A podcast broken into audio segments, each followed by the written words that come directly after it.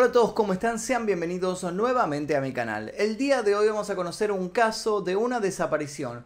Una desaparición muy misteriosa que sucedió en el año 2000 y que dio bastante para hablar. Estoy hablando de la desaparición de Aya de Grip. Vamos a intentar reconstruir los hechos y ver qué sucedió realmente esa noche. Pero antes de comenzar les cuento que en este canal tenemos tus 10 segundos en donde youtubers, instagramers, streamers promocionan lo que hacen.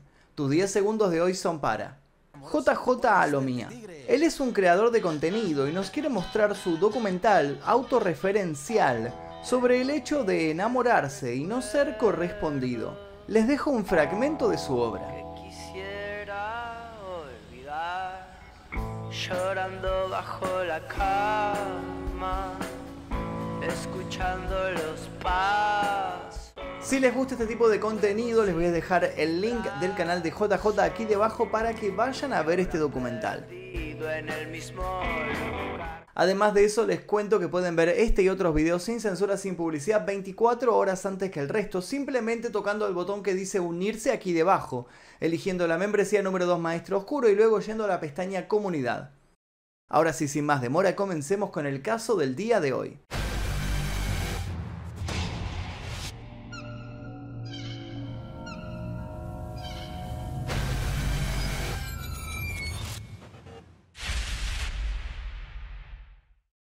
Aya de tenía 9 años y vivía con su familia en Shelby, Carolina del Norte. La noche del 14 de febrero del año 2000 ella se fue a acostar como siempre, pero la mañana siguiente su familia ya no la encontró. Lo raro de todo esto es que ninguna puerta o ventana había sido forzada y todas estaban cerradas. Al tratarse de una desaparición siempre es conveniente contar los detalles familiares y los días anteriores retroceder en el tiempo para así lograr ubicar un cabo que quedó sin atar o un detalle significativo sutil que sea importante para la resolución. En varios de los casos anteriores la gente comentó detalles o teorías que fueron muy muy interesantes de leer y que tal vez alguna lograría resolver estos casos. Así que los invito a ir escribiendo sus teorías de qué fue lo que sucedió a medida que van conociendo este caso. Además de eso, también los invito a quedarse hasta el final del video porque vamos a intentar llegar a una resolución. Ikira Degree y Harold, los padres de Aya, se habían casado el día de San Valentín de 1988. Dos años después del festejo, llegaba Aya también tenían un hijo llamado O'Brien, de 10 años. Llevaron a cabo su vida en la zona rural de Carolina del Norte, en Shelby. Ambos padres trabajaban cerca de su casa, y para ese entonces los niños iban solos a la escuela y regresaban de la misma manera, donde sus padres los esperaban en el hogar. El matrimonio era un tanto particular. Ellos intentaban aislar a sus hijos de las influencias externas. Quizá esto estaba visto de manera más normal en casos más antiguos, pero este caso en particular sucede en el año 2000. Tanto Ikila como Harold centraban su vida en la familia, también en el estudio, pero sobre todo en la iglesia. En la casa no había ninguna computadora. Luego de la desaparición, la madre de Aya relató en una entrevista, en el momento en que encendías la televisión había un pedófilo que había arrastrado al niño de alguien a través de internet. Además recordó que su hija era cautelosa, algo tímida, y que no estaba molesta por los límites que había en el hogar. Pero bueno, este es un comentario bastante relativo, porque con tan solo 9 años es difícil rebelarse contra estos límites. Años más tarde, en otra entrevista, Ikila comentó, Aya estaba muerta de miedo por los perros. Por eso nunca pensé que saldría de casa. Aya estudiaba en cuarto grado en la escuela primaria Falston. Días antes de la desaparición se acercaba un fin de semana largo. Las escuelas de Cleveland cerraron el viernes 11 de febrero. Mientras los padres trabajaban, los niños pasaron el día en la casa de su tía en el mismo barrio. Si bien no había clases, las prácticas de deportes mantuvieron sus puertas abiertas. Por la tarde, asistieron a sus entrenamientos de básquet juvenil en la escuela. El sábado 12 los equipos de básquet donde los chicos de Gree eran titulares jugaban sus primeros partidos de la temporada. La primera en competir había sido Aya, que luego de terminar el partido corrió fuera de la cancha llorando porque su equipo había perdido. Luego los padres recordarían este detalle, haciendo hincapié en lo molesta que se encontraba su hija, porque se sentía responsable por la pérdida de su equipo. Al llegar el momento del partido de O'Brien, Aya ya había superado sus frustraciones y se la notaba enérgica apoyando a su hermano. La familia regresó a su casa después de los juegos. El domingo 13 de febrero fue un momento definitivo en la desaparición de Aya. La familia concurrió a la iglesia en el Macedonia Missionary Baptist Church en Waco. Luego fueron a almorzar a la casa de una tía y después se retiraron a su hogar. La abuela de Aya, Joan Jackson, relató que su nieta estaba feliz cuando recibió sus dulces de San Valentín el domingo. Harold Degree salió a trabajar su segundo turno en la planta cercana de PPG Industries por la tarde. Alrededor de las 8 de la tarde ambos niños se acostaron en la habitación que compartían. Casi una hora después, alrededor de las 21 horas, se cortó la luz en el barrio después de un accidente automovilístico cercano. Fue restaurada poco tiempo después de que Harold había regresado al hogar, alrededor de las 0.30 de la noche. En ese momento pasó por la habitación de sus hijos para ver si necesitaban algo y los vio a ambos dormidos en sus respectivas camas. Volvió al comedor donde se quedó mirando televisión y antes de acostarse a dormir en su habitación, volvió a revisar la habitación de sus hijos a las 2.30 de la madrugada. Ya el 14 de febrero siendo Día de los Enamorados y su aniversario, no sabía que esa iba a ser la última vez que iba a ver a su hija. En declaraciones posteriores, su hermano O'Brien recordó haber escuchado el chirrío de la cama de su hermana. No se incorporó ni la vio. Solo se despertó al escucharla y luego siguió durmiendo, ya que supuso que ella simplemente estaba cambiando de posición al dormir. Este sería el intervalo de tiempo donde se especula que Aya se levantó de su cama, agarró su mochila en la que previamente había empacado algunos juegos de ropa y artículos personales y salió de su casa. Y Kila, la madre, se despertó a las 5.45 de la mañana para preparar a los niños para la escuela. Era la mañana del lunes 14 de febrero, un día importante, ya que no solo era San Valentín, sino el aniversario de bodas del matrimonio de Gris. Cuando abrió la puerta de la habitación de los niños para despertarlos y prepararlos para su baño, O'Brien estaba en su cama, pero Aya no. Y estaba algo confundida porque su hija nunca se levantaba tan temprano sin entrar en pánico. Cerró la puerta y buscó por las diferentes habitaciones de la casa sin poder encontrarla. Ahí comenzaba a florecer su desesperación. Salió a la vereda y miró para todos los lugares posibles, hasta dar con el auto de la familia que estaba estacionado cerca. Se arrimó, tanteó las puertas, pero éstas se encontraban cerradas. Miró hacia el interior, pero no encontró a nadie. Así que volvió a su casa a toda velocidad y despertó a su marido para decirle que no encontraba a Aya. Harold, entre dormido, le sugirió que la nena podía haber ido a la casa de su madre al otro lado de la calle. Pero cuando Ikila llamó, su cuñada respondió que Aya no se encontraba ahí. Fue entonces cuando entró en pánico. Se puso los zapatos y salió corriendo. Ikila volvió a llamar a su madre y esta fue quien le dijo que llamara a la policía. Mientras tanto, horas antes de que Ikila no encontrara a Aya, dos personas denunciaron haber visto a una niña caminando en medio de la tormenta. Entre las 3.45 y las 4.15 de la madrugada, un camionero y un automovilista confirmaron haber visto una nena caminando hacia el sur por la autopista 18 con una mochila escolar. También detallaron en sus declaraciones que estaba vestida con una camiseta blanca de manga larga y pantalones blancos. Al tiempo, cuando vieron en televisión los informes sobre la búsqueda y la desaparición, informaron que la habían visto a la policía. Dentro de la declaración del automovilista comentó que había dado la vuelta en su auto porque pensó que era extraño que una niña tan pequeña saliera a esa hora. Tuvo que dar varias vueltas para ubicarla y a la tercera vio a Aya de Gris correr hacia el bosque junto a la ruta. Luego, desapareció.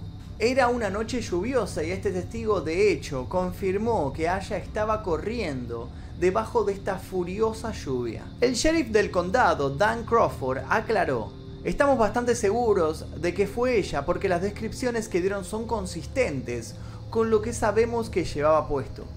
Agregó que también ambas personas la vieron en el mismo lugar y en la misma dirección. Antes de las 7 de la mañana los primeros policías llegaron a la casa acompañados por el equipo canino. Los perros del departamento policial no pudieron captar el aroma de Aya con la complicación de la lluvia y el terreno mojado. Iquila recorrió el vecindario gritando el nombre de su hija, despertando consigo a varios vecinos y amigos.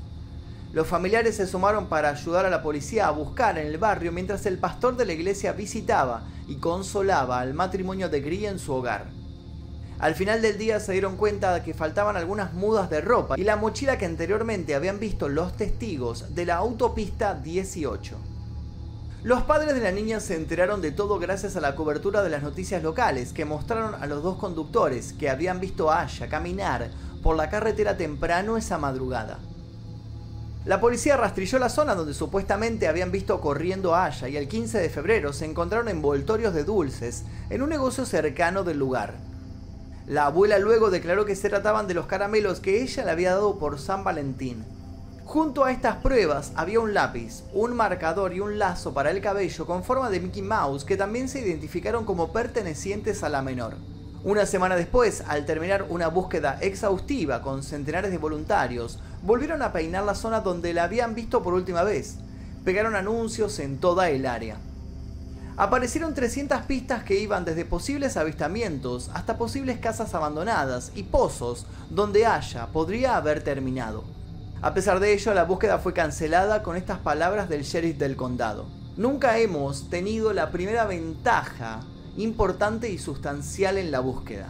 Pero este sheriff, Dan Crawford, insistió a los medios de comunicación para que mantuvieran esta historia viva en las noticias. Luego de la conferencia de prensa, como si se tratara de un punto final, los datos de Aya se cargaron en el banco de datos de niños desaparecidos. Gracias a los detalles que habría facilitado Iquila sobre todo lo que su hija se había llevado, los investigadores creyeron que todo el suceso había sido planeado y preparado durante los días previos a su desaparición. Por otra parte, Ben Ermini del Centro Nacional para Niños Desaparecidos y Explotados señaló que la mayoría de los niños que huyen tienen al menos 12 años. Uno de los agentes del FBI que estaba involucrado en la búsqueda también señaló la falta de un problema del que ella podría haber huido, como una familia disfuncional o un bajo rendimiento académico. Aún así, los investigadores creían que esa era la explicación más probable para su partida, pero que por alguna razón ella se desvió o había sido secuestrada. Los medios de comunicación abarcaron todos los horarios para hablar sobre esta noticia. Un mes después de la desaparición de Aya, la familia fue invitada a The Monter William Joel para hablar sobre el caso. La llamada de atención sobre el público se incrementó con sus comentarios en America's Most Wanted y The Oprah Winfrey Show. Recién el 3 de agosto del año 2001 hubo nuevas noticias sobre Aya la mochila y otros artículos fueron desenterrados durante un proyecto de construcción en la autopista 18, cerca de Morganton, a unos 42 kilómetros al norte de Shelby. La mochila se encontraba envuelta en una bolsa plástica. El trabajador que la había encontrado dijo que la mochila contenía el nombre y el número de teléfono de Aya. Él había anotado todo en un papel y cuando llegó a su casa le comentó a su mujer. Entre los dos hicieron memoria y cayeron que ese nombre les resultaba conocido, hasta que dieron con el caso de la nena desaparecida. Llamaron a las autoridades y denunciaron todo. El FBI lo llevó a su cuartel general para un análisis forense adicional. Los resultados de estas pruebas no se hicieron públicas, siendo hasta la fecha la última evidencia encontrada del caso. Las investigaciones posteriores no dieron resultados positivos para la familia. Para esta altura del caso, la familia estaba desesperada y pensando lo peor. Le llegaban datos y posibles situaciones que involucraban a su hija desaparecida, pero nada era certero. Esta misma situación se dio en el caso de Andrew Gosden, un chico común y corriente que le gustaba jugar a los videojuegos y un día como cualquier otro decidió salir para no regresar jamás. Otro misterio y otra familia que espera el regreso de su hijo. Si les interesa conocer el caso de Andrew Gosden, los invito a verlo en mi canal ya que se encuentra subido desde hace un tiempo. Los de Grey tomaron medidas para mantener viva la memoria de Aya y el caso activo en la mente del país. Organizaron una caminata anual para crear conciencia y dinero para financiar la búsqueda. La caminata siempre comienza desde su casa y termina en la cartelera de personas desaparecidas situadas en la autopista 18, cerca de donde fue vista por última vez. Hoy en día recrearon cómo se vería Aya en la actualidad, creada por investigadores para ayudar en la búsqueda. Estas imágenes todavía decoran la casa familiar. El año 2013, Ikila de se quejó en una entrevista con la revista Jet por la poca difusión sobre la desaparición de su hija. Ella aclaró que el hecho era porque Aya era afroamericana. Los niños blancos desaparecidos reciben más atención, no entiendo por qué. Sé que si les preguntas dirán que no es racial, ¿en serio? No voy a discutir porque no tiene sentido común, se quejó Ikila. En febrero del 2015, el FBI anunció que sus agentes, los investigadores de la oficina del sheriff del condado de Cleveland y los agentes de la Oficina Estatal de Investigación estaban reexaminando el caso y volviendo a entrevistar a los posibles testigos. También sumaron una recompensa de hasta 25 mil dólares por información que conduzca al arresto y condena de la persona o personas responsables de su desaparición. Un grupo comunitario llegó a ofrecer una recompensa adicional de otros 20 mil dólares. 15 meses después de dicho anuncio, el FBI informó de nuevas pruebas, revelando que Aya podría haber sido vista entrando en un Lincoln Continental Mark IV de principios de la década de 1970, o posiblemente en un Ford Thunderbird de la misma era, a lo largo de la Ruta 18, cerca de donde fue vista por última vez esa noche. Hace dos años, en octubre de 2018, los detectives de la oficina del sheriff del condado de Cleveland solicitaron información del público sobre dos elementos de interés en el caso. La primera pista es el libro McElligot's Pool de Dr. Seuss, prestado de la biblioteca de la escuela primaria Falston en el condado de Cleveland. El detective Jordan Bowen dijo en un video publicado por las autoridades, si usted o alguien que conoce tenía este libro de la biblioteca del Dr. Seuss en el momento de la desaparición de Aya y lo perdió, llámenos. Bowen describió la segunda pista como una camiseta de concierto de New Kids on the Block, que era la prenda favorita de la niña y tenía un estampado bastante particular. Se elevó una amplia solicitud para que las personas que reconocieran la prenda o conocieran a alguien que la tuviese, debían llamar al teléfono 704-484-4822 de la policía. Sin más datos ni certezas, empezaron a aparecer diferentes teorías sobre la desaparición.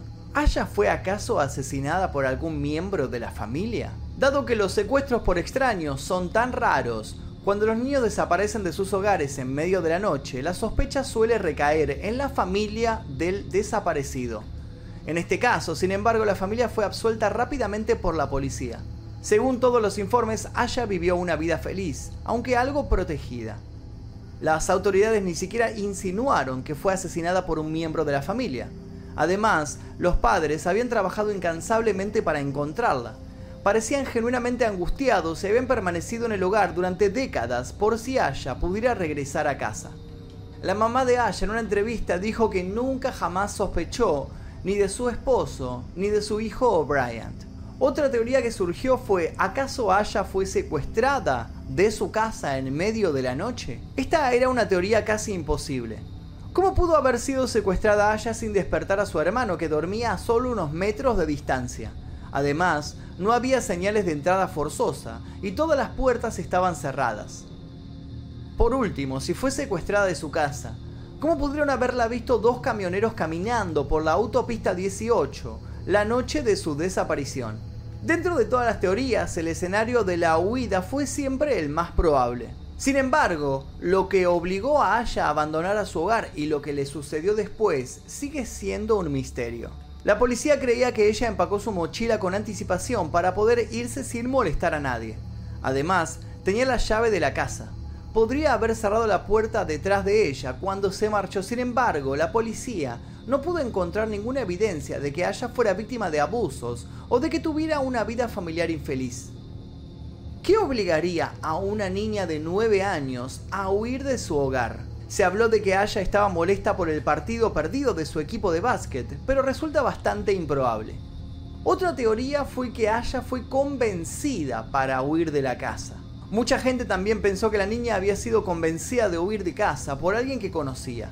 La pregunta, sin embargo, fue ¿quién habría tenido la oportunidad de acercarse lo suficiente a Aya para convencerla de que huyera? Como conté al principio, tanto Aya como su hermano llevaban una vida sobreprotegida. y ni siquiera tenían acceso a una computadora dentro del hogar. Estas serían las teorías más coherentes sobre lo que sucedió esa noche.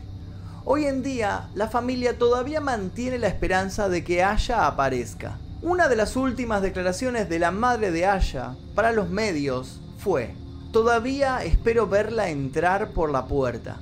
Cuando todos los demás dicen que la niña está muerta, yo no lo siento así.